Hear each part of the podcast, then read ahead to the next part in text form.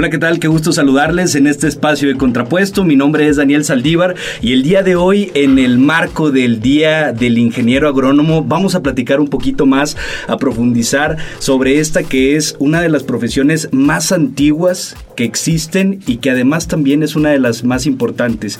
Y para hablar de este tema, agradezco muchísimo que nos acompañe el día de hoy el ingeniero Luis Humberto Ruiz Cabello, eh, quien es ingeniero agrónomo, quien sabe este tema y gracias nuevamente por acompañarnos. Poco, no, no es eh, que sepa yo mucho. Me ha tocado eh, estar en el servicio público ejerciendo mi profesión. Fui director de asuntos agrarios en el gobierno del estado. Fui procurador agrario en el estado de Coahuila. Entonces, pues algo le sé a esto, ¿no? Y sí tiene razón, fue es una de las profesiones más antiguas, definitivamente el el eh, país que no produce lo que se come, pues es un país que está en, eh, al, fracaso, va, ¿no? Esa es una premisa que siempre, que siempre ha existido. Y bueno, pues a mí me tocó, te digo, este, yo creo que lo más noble del campo, ¿no? Claro, por supuesto, porque es importante entender al campo desde las diversas trincheras que existen, tanto desde el productor como desde el servicio público, como todas aquellas personas que están involucrados de alguna manera. Y ahorita mencionó algo muy importante y es que hay que producir y que es un tema que sigue siendo muy importante el campo. Sin embargo, en los últimos años, sobre todo en las últimas décadas, ha habido un cambio importante en el campo mexicano. ¿Cómo ve usted el panorama eh, del campo ahorita en nuestro país? Mira, el eh, estar en una situación muy difícil. Eh, la desaparición, por ejemplo, las nuevas políticas de eh, el, actual presidente de la República, pues han venido a dar al traste con una bola de, cosas que estaban ya, eh, por ejemplo, la desaparición de los CADERS, ¿no?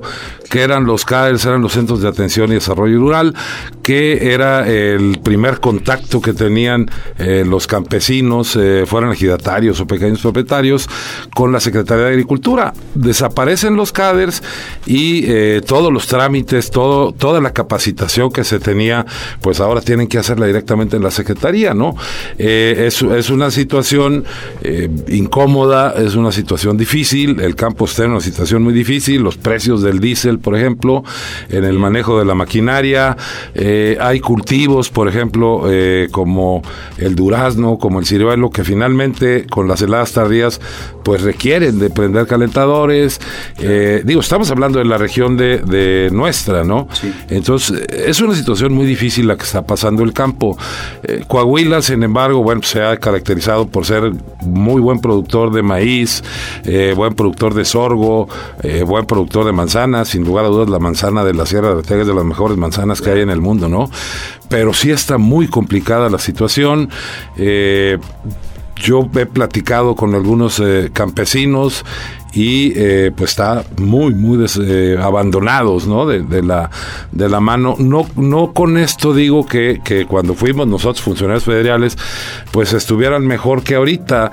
Sin embargo bueno nosotros teníamos la preocupación y la instrucción en ese momento de atenderlos directamente no tan es así que eh, yo recorrí el estado completo el sector agrario en el que estaba yo pues cubrimos los 900 ejidos que hay en el estado, ¿no? Increíble, es una cantidad muy importante y de atención directa que se les da a los productores, que es lo importante, saber cuáles son las necesidades específicas de cada uno de ellos y ver de qué manera se puede hacer sinergia para poder salir adelante. Sí, claro. Y es una situación muy importante porque finalmente, eh, pues a, las asambleas a las que asistíamos nosotros, pues ahí nos hicieron los planteamientos de qué necesidades que tenían, este, inclusive eh, reuníamos ahí, por ejemplo, a varios delegados eh, y nos los llevábamos a las asambleas, ¿no? Para darle atención a ese tipo de cosas. Si hacían foros de atención federal en donde estaban los, los sectores involucrados en el, en el campo y teníamos atención directa con ellos, cosa que no sucede en la actualidad. Eh, Eh, ahorita, por ejemplo, para que el delegado general, porque hay un solo delegado general federal, eh, pues eh, tenga la capacidad, y no porque no la tenga, eh, capacidad humana, ¿no? sino la capacidad para darle la vuelta al Estado en, eh, con 900 ejidos es mucho, ¿no? Y además tiene que atender otra serie de cosas. Por supuesto, se necesita alguien especializado en el rubro y que esté atento específicamente a, este, a esta área para que le pueda dar la atención que se merece. ¿Qué es lo que ha faltado? En nuestro país durante los últimos años para poder potencializar al máximo, sobre todo estos micro, pequeños, eh, medianos productores? Mira, yo creo que eh, al campo siempre se le ha visto como un... Eh, pues una recaudación de votos, ¿no? Esa es la realidad. fundación, no fundaciones, sino pues, la CNC, ahora la, la parte digamos, del voto verde de Morena, este, pues eso es básicamente, ¿no? El, buscar a los campesinos exclusivamente cuando hay campañas y cosas de esas es lo que ha dado este al traste con muchas políticas había cosas, por ejemplo, de que eh, llegaban al, a los ejidos o al, con los pequeños propietarios apoyos en tractores y apoyos en eh, desbaradoras, eh, en, implementos agrícolas y de repente pues, se quedaban en el abandono porque no había, no, no existía la, la la parte que tenía que darle esa capacitación, ¿no? En su momento existieron los eh, famosos extensionistas, ¿no? Que eran, eh, pues prácticamente eh, agrónomos recién egresados que se iban a vivir a las comunidades y que ahí de manera, este, directa, pues daban la capacitación cuando se necesitara, ¿no? Inclusive por ahí hay una, hay una película que a lo mejor vale la pena que la vean, que se llama El extensionista, precisamente, ¿no? De, de todo lo que, de lo que vive un, un agrónomo recién egresado y eh, pues eh, las fricciones que se da con la gente del pueblo, porque en, un principio no lo querían y les empieza a innovar tecnología y entonces la, la, gente grande de los ejidos nunca es muy difícil que se que se metan en una en una dinámica de renovación, ¿no? Claro, el tema de que choca con los usos y costumbres, de que así se ha sembrado aquí desde mi tatarabuelo y entonces quieres implementar estas nuevas tecnologías que tal vez lo pueden hacer más eficiente, pero podría ser por la falta de comprensión de cómo funciona lo mismo, cómo les puede beneficiar de manera directa, que pues existe también ese rechazo. Sí, claro. Eh, la ciencia y la tecnología, ¿cómo la ha visto en el campo en México? Estamos a la par de, de, otros países, tal vez como Estados Unidos, como los países europeos? Son diferentes, eh, es, es, muy diferente el trato, ¿no? O sea, el, el, campo en Estados Unidos eh, se maneja muy diferente en México. Para empezar, en, en, eh, en Estados Unidos la gran mayoría son pequeños propietarios. Okay. no existe la, la, la, la, forma como ejido, como, como, como es aquí. Este, se pretendió en 1992 con la creación de la ley agraria, hacer una cosa similar a lo que se estaba haciendo en Estados Unidos. ¿Qué es lo que pasa en Estados Unidos? En Estados Unidos, si tú siembras eh, 100 acres de, de sandía, por decirlo de una manera, y eh, pues tú produces, vendes y llegas con, con, el banco o con quien te haya generado el, el recurso y les oye, mira, aquí están, fueron 100, dame para 150 y te van dando para 150. Son subsidios mucho más altos los que manejan los, los norteamericanos y simplemente te dicen tu tierra no es eh, no tiene eh, la, la, cultura del maíz, por ejemplo, tu, a ti te toca sembrar sorgo y eso es lo que ellos siembran. Eh, oye, pues yo quiero sembrar melón, no, no puedes sembrar melón. Tu, tu tierra no, no es no es para melón, es para sembrar algodón y siembran algodón. Entonces, eso le da este cierta seguridad a los productores, ¿no? Aquí no, aquí este la gran mayoría de los eh, de los ejidos o de los pequeños propietarios o, productores pues la gran mayoría son temporal, ¿no? Y tenemos cinco años con una sequía este, que nos ha dado muy fuerte, ¿no? Al, al, al sector, al sector rural. Es, es, increíble y es muy interesante el tema de que los bancos incluso tienen un sector especializado para poderle decir al productor qué es lo que más le conviene y con qué precisamente le puede aportar porque sabe que es más garantía que puedan volverles a pagar el dinero prestado. Aquí se están manejando ya, por ejemplo, que el, Banco de Bienestar ha prestado, no sé, 180 millones de pesos y no se los han podido pagar, ¿no? Entonces, ese es el problema. Yo, yo creo que este pues sí hay que tenerle fe al campesino, sí hay que tenerle fe al ejidatario, pero también hay que decirles cómo hacer las cosas, ¿no? No es, eh, no es aquello de darles de comer, enséñalos a que coman, ¿no? Por supuesto, es muy diferente un programa eh, social que de alguna que alguna manera le puede dar algún apoyo momentáneo a una persona o enseñarles cómo producir, que eso es lo importante. Eh, la cuestión no es que el campesino se vea, como lo mencionó usted hace unos momentos, como un mero voto al que vas cuando necesitas, sino que se les dé de verdad la capacidad para que ellos puedan tener una calidad de vida digna con lo que están produciendo en la tierra. Entonces, ojalá, ojalá que los gobiernos eh, pronto puedan voltear a ese, a ese lugar y que puedan potencializar el campo mexicano que pues ha sido olvidado en los últimos años y ahora más en lo particular porque también se dice mucho del recurso que es importante también apoyar con la maquinaria, con los tractores, pero como ya lo mencionó, con la capacitación. claro. Cómo se pueden utilizar y qué es lo mejor que se puede utilizar. Sacarles el mayor provecho posible, ¿no? A lo que se les entregue.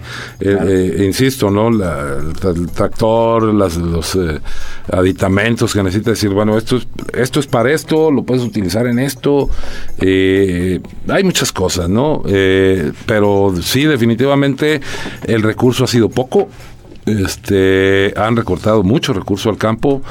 Eh, los estados pues se han podido defender ahí más o menos como han como han podido pero la gran mayoría del recurso al sector rural pues proviene del, del, gobierno federal no y en este caso se ha recortado mucho por supuesto. ¿Qué le diría usted a una persona, a un joven que ahorita nos está escuchando, que tal vez eh, tiene este gusto por el campo y que lo ha estado pensando y que trae la idea de, meterse al, tema agrónomo? Yo creo que la, eh, la agronomía es una de las, eh, de las ciencias más nobles que hay. Este, y definitivamente, si te gusta, si le hayas gusto al campo, si, si te gusta eh, los animales, eh, es, es, lo tuyo, ¿no? Yo podemos hablar de veterinarios, tú tienes un tío veterinario, tu papá es agrónomo, entonces este, pues más o menos por ahí este, vamos viendo, ¿no? Yo tengo amigos eh, agrónomos, incluyendo a tu papá, muy ilustres, ¿no? El ingeniero Reginaldo de Luna, inclusive mucha gente decía que tu abuelo era agrónomo cuando estaba ahí en la en las artes, decían, oh, Daniel, no, pues es agrónomo, no, no, soy contador público, decía el propio ingeniero Luis Horacio Salinas, ¿no? podemos hablar de muchas personalidades que, que han eh, egresado de las escuelas de agricultura y que, bueno, pues eh, han hecho de su vida un ejemplo, ¿no? Por supuesto, y aprovechar que aquí tenemos a una de las instituciones de mayor relevancia en el tema agrónomo de todo el país, que es la eh, la, narro, la narro. Y que también en el tema de investigación están de primer nivel con todo lo que van sacando. La narro ha crecido mucho, fíjate. Eh, yo salí en 1985, en diciembre del 85. Hace, eh, bueno, cuando estuve en la Procuraduría Agraria fui padrino de algunas generaciones y ves tú el cambio en la universidad y ha sido monstruoso el cambio, ¿no? De cuando yo estudiaba a como están estudiando ahorita, hay inclusive eh, una población femenil muy alta ya de, mujeres este, estudiando en la Narro que no había cuando estábamos nosotros. Este, creo que es una escuela que vale la pena. Eh, obviamente, bueno, pues eh, siempre ha sido el pleito, ¿no? La los de Chapingo y, la agronómica. Y, pero bueno, son, son, son instituciones que, que, han marcado el rumbo en muchas cosas, ¿no? El, eh, la el descubrimiento de las variedades de maíz de alto rendimiento de la universidad, este, por parte del, del, doctor Castro, pues han sido una aportación muy, muy, muy importante para la agricultura en México, ¿no? Por supuesto, cómo va evolucionando, cómo se va relacionando el campo con la nueva ciencia y la tecnología, los avances para poderle sacar un mayor provecho a la semilla, un mayor provecho al agua, un mayor eh, resistencia también a las inclemencias del tiempo, porque esa es otra, a veces muchas, cuando no está controlado, pues es un volado al aire el tema de la producción y mucha inversión se puede ir para abajo en decía, decía un, un, amigo de, de nuestros de, bueno de mi papá y de tu abuelo este que en la agricultura te mueres de una hambriada o te mueres de una hartada. O sea, como te puede ir muy bien, te puede ir muy mal, ¿no? Y, muchos de los, eh, de los agrónomos que, conozco, bueno, pues, somos ejemplo de eso, ¿no? Que bueno, pues ahí guardaste tú un dinerito y le metiste a, algún cultivo y, que bueno, pues por las circunstancias o por la novatez o por lo que haya sido, este, pues a lo mejor saliste con, con la cola entre las patas, ¿no? Después de, de haberle entrado a eso. Sin embargo, insisto, ¿no? Es una, es una profesión muy bonita, este hay que tenerle cariño al, al, campo, hay que tenerle cariño a la profesión, hay que sentirse orgulloso de ser ingeniero agrónomo y, y bueno, pues entender que eh, pues no todo lo que uno quisiera este, se puede dar con esa facilidad, ¿no? Por supuesto, y es importante el seguir incentivando, el seguir promoviendo eh, esta profesión tan noble, tan bonita, porque es el primer paso para que todos nosotros podamos tener la comida en la mesa eh, y muchas veces no es valorado, eh, incluso en el tema también económico de cómo se distribuye la venta del propio, del propio productor y lo que ganan ya después los comerciantes y demás. Y bueno, es un cuento que... es una cadena. Es, es una cadena que se va dando y al final de cuentas sí hay que valorar hay que promoverlo, promocionarlo y sobre todo reconocerlo. Entonces, eh, felicidades hoy en su día de Muchas gracias. Salúdame a tu papá. Claro que sí, y gracias por acompañarnos. A sus órdenes. Muchísimas gracias también a ustedes que nos estuvieron escuchando. Seguimos recibiendo por aquí todos sus comentarios a través de las diversas redes de El Diario de Coahuila, Twitter, Facebook, Instagram, por supuesto aquí en Spotify, para que se sigan comunicando. Esto fue Contrapuesto, una producción de Grupo Multimedia El Diario de Coahuila.